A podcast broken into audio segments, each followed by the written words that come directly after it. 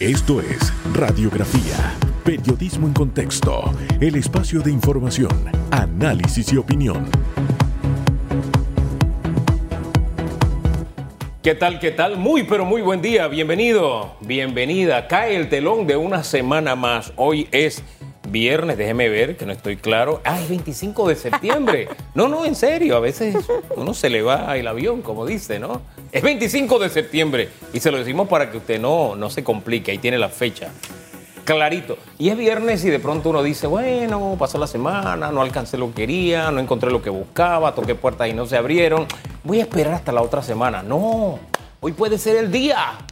Hoy puede ser el día. Así que levántese con ánimo y lo que no logro la semana es probable que hoy lo alcance. ¿O no, mi queridísima Susan Elizabeth Castillo de Rey?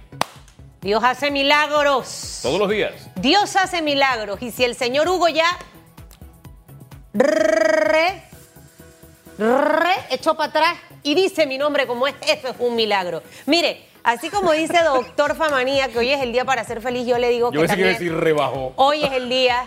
Usted todavía no ha rebajado la faja, cuando se la quite, ahí nos damos cuenta. Hoy es el día, usted que me ve y que me escucha. Para empezar, ¿sabe Hugo que hay mucha gente que se la pasa la vida entera culpando al ex, a la ex, al ex jefe, a la ex jefa, a esa ex amiga, porque me va mal en la vida, la culpa la tiene mi ex. Porque no consigo un buen puesto de trabajo, la culpa la tienen mis compañeros o mi jefe. Hay que empezar hoy, 25 de septiembre, lo colgaba en mis redes. Empiece a trabajar en dejar de culpar a los demás por sus fracasos o por si le va mal o por si le va bien. Cada uno de nosotros, Hugo, es responsable de su vida. Total. Tenemos el poder de decisión de, de decidir qué es lo que vamos a hacer. Usted olvídese de eso, deje de culpar al resto y empiece a ver las cosas que no le permiten crecer. Escríbalas, identifíquelas, trabaje en ellas. Pero basta ya hasta de culpar a la gente en redes. Oye, mira la corbata de Hugo. Mira, la faja ¿Le se le ve, la faja se le ve bien. Sea seria. Entonces, por culpa de esa faja de Hugo, a mí me va mal. No, hombre, sea seria. Mire, eh, esto es tan grave que a veces se, va alguien contento, ¿no? Y se topa con alguien en el pasillo y dice, vi a fulano, me amargué. O sea, el otro tiene la culpa de su amargura. No, usted decide amargarse. Eso es ponerse grasa así en el hombro, ¿no? Y escurrir el bulto. Todos tenemos una responsabilidad. Usted decide cómo quiere que sea su día y decide cómo quiere que sea su vida. Cometemos errores, pero tenemos que cargar ahí con nuestros errores, con nuestros logros y seguir adelante. Tenemos invitados especiales. Soy mi queridísima Susan Sí, vamos a Elizabeth tener de Reyes. a Ligia Castro del Ministerio de Medio Ambiente. Vamos a hablar de cambio climático. Niño, niña, ella nos va a responder eso. ¿Qué es lo que viene? ¿Lluvia o qué? Y vamos a estar con Yaritzel Ríos, también de San Miguelito, eh, de la región de salud. Así que hay temas interesantes. Usted no se desconecte. La pregunta de redes está relacionada con qué, doctor. Con la reapertura el lunes, ojo, el lunes sigue esta reapertura gradual que estamos llevando adelante como país. Panamá avanza a otra fase en la ruta de la reactivación económica, de la reapertura. Inician actividades relacionadas a restaurantes, comercio al por menor y actividades recreativas. ¿Qué expectativas tiene de esta reapertura? ¿Qué va a hacer usted? Y que el lunes me voy para el almacén. Vamos todos, vamos todos a la área recreativa, vamos todos. No, no. ¿qué- qué- qué? Vamos para la playa todos. No, ya este fin de semana hay gente que se va para la playa. Ojo que pueden echarle esa medida de las playas para atrás, porque recuerde, está prohibido, pero hay algunas áreas donde como que el asunto se pone peor. Pero en fin, hashtag radiografía, usted opine qué es lo más importante. Mientras tanto, vamos a las noticias. Titulares, titulares. Los titulares. Así titulan los diarios de la localidad este viernes 25 de septiembre. Gobierno Nacional extiende amnistía tributaria. Este jueves fue promulgado en Gaceta Oficial el decreto ejecutivo número 512 sobre amnistía tributaria general para el pago de tributos a la Dirección General de Ingresos. El objetivo de esta ley es extender los beneficios de la amnistía previamente concedida para permitir que las personas naturales y jurídicas cuenten con más tiempo para cumplir con el pago de sus obligaciones tributarias morosas al 29 de febrero de 2020. La propuesta plantea que si el contribuyente obligado al pago de los tributos en condición de morosidad cumple con el mismo antes del 31 de diciembre de 2020, se condonará hasta el 85% de la totalidad de los intereses, recargos y multas. 7 de la mañana, 35 minutos, reapertura de comercio al por menor. Este lunes 28 de septiembre, Panamá avanza a otra fase de la reactivación económica que incluye las siguientes actividades. El comercio al por menor de forma presencial en plazas y malls los restaurantes y fondas, los servicios profesionales, la aviación nacional con los vuelos domésticos, las actividades de playa, ríos y parques naturales, así como la actividad del hipódromo sin público, el llamado a la prudencia y al cumplimiento de las normas. 7.35 minutos, avanzamos con otras noticias a esta hora. Ferrocarril inicia operaciones tras reparación del puente de Gamboa. El ferrocarril eh, que comunica el puerto de Balboa en el Pacífico con el hub portuario del Atlántico iniciará operaciones este próximo lunes tras concluir los trabajos de reparación en el puente de Gamboa. La empresa Panamá Canal Railway Company mostró satisfacción por la culminación de los trabajos. Una empresa 100% panameña reparó el puente por donde pasa la línea del ferrocarril en Gamboa. 7.36 minutos, vamos con noticias de carácter internacional, situación preocupante en Europa. Pese a restricciones para frenar pandemia, Europa ya ha superado los 5 millones de contagios por COVID-19 y la pandemia ha dejado saldo de casi 228 mil personas fallecidas en el continente. El Centro Europeo para la Prevención y Control de Enfermedades estimó este jueves que siete países del bloque, España, Rumanía, Bulgaria, Croacia, Hungría y República Checa, además de Malta, registran una evolución de la pandemia de COVID-19 que provoca una gran preocupación y un riesgo elevado de mortalidad. Hasta aquí los titulares.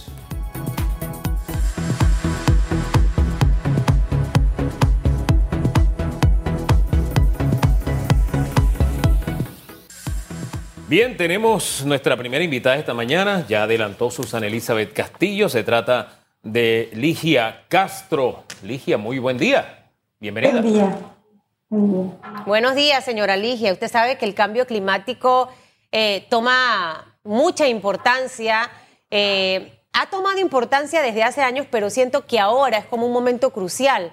Eh, hace poco veíamos una cumbre que se desarrollaba en el mundo específicamente para hablar de los temas de cambio climático y en nuestro país estamos a la espera de niño o niña y obviamente Panamá también ha, sentido esos, cambios precisamente en, nuestro, en nuestro clima. De repente llueve, eh, la gente dice, saqué la ropa, la ve y empieza a llover y luego la vuelvo, la tengo que sacar. ¿Sabe? Este es un tema que al final nos conecta a todos y que nos afecta absolutamente a todos. ¿Qué es lo que va a ocurrir en los próximos meses en Panamá? ¿Qué es lo que vamos a tener? ¿El niño o la niña? Tendremos niña. Eso quiere decir que para el lado pacífico se van a incrementar las lluvias y para el lado atlántico van a disminuir. Eh, Durante el año que viene va a estar eh, ocurriendo. Nos repite cuál va a ser la condición, nos lo dijo así rapidito y como que no me interesa. Muy bien. la niña, el fenómeno de la niña afecta a Panamá en el Pacífico con incremento de precipitaciones y en el Atlántico con disminución de precipitaciones. Pero eso va a estar ocurriendo a lo largo del, del año que, que viene. Es una niña moderada, pero sí va a tener incremento de lluvia significativo. El cambio climático lo que hace es que los eventos de variabilidad climática sean más frecuentes y más fuertes. Pero tuvimos previamente 18 y el año 18 y el año 19 eh, años normales sin efecto de niña o niño, sin embargo fueron los dos años más calientes que se ha tenido eh, registro. Sí. Fundamentalmente a finales del 2019. Ahora bien, eh, para decirlo en términos sencillos, la niña causa lluvias en el Pacífico, en el litoral Pacífico, y menos lluvias en el Atlántico, ¿no? Así eh, es. Exacto. Ahora bien, eh, ayer hablábamos sobre el tema del canal, ¿no? Que ha estado afectado por la baja de precipitación. Lluvia en el Pacífico implica que podríamos recuperar todos esos embalses que han sido afectados por, por esta escasez en las precipitaciones. Así es? ¿Sí? Ok. Sí. Profundiza. mejorará la situación, pero hay que, tenemos que adaptarnos a las nuevas condiciones climáticas. Porque si bien el próximo año nos va a llover más, cuando termine el fenómeno de la niña, volveremos a tener la situación eh, que enfrentamos hoy día, los efectos que enfrentamos hoy día por cambio climático. En general, en el territorio de Panamá ya llueve 10% menos que antes. Pero justo en la cuenca hidrográfica del canal es 20% menos de lluvia. En todo el territorio nacional hay un incremento de temperatura del 2 eh, grados pero en la cuenca del canal hay un incremento de temperatura de 3 grados y eso también implica que hay una mayor evaporación de agua de los lagos. Así que hay una combinación. Es bueno que venga la niña y que sea una niña más bien moderada. Si fuera muy intensa, tendríamos lluvias torrenciales con crecidas de ríos, inundaciones. Probablemente todo parece indicar por cómo se está manifestando que va a ser moderada y nos viene bien el incremento de lluvia para la actividad agropecuaria y para el canal. Ahora, cuando usted habla de... Agua para la población, acuérdense que tuvimos restricciones importantes también para el consumo en nuestras casas. Cuando usted habla de moderada, licenciada, y para, para transmitirle un poco a la población, eh, octubre, noviembre y diciembre, el comportamiento que veremos es el típico del año, eso para que nos los aclare, porque hemos visto mucha lluvia en los últimos días. Esta semana ha sido una semana lluviosa.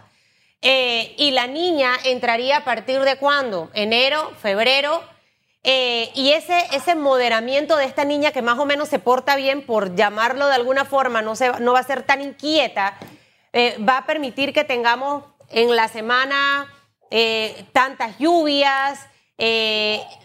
cuando estaba el niño estaba la lluvia, pero también había mucha humedad, el, calor también era, se sentía muy fuerte. O sea, ¿cómo, ¿cómo lo vamos a sentir los ciudadanos? Y me responde las dos primeras que le pegué ahí en la pregunta.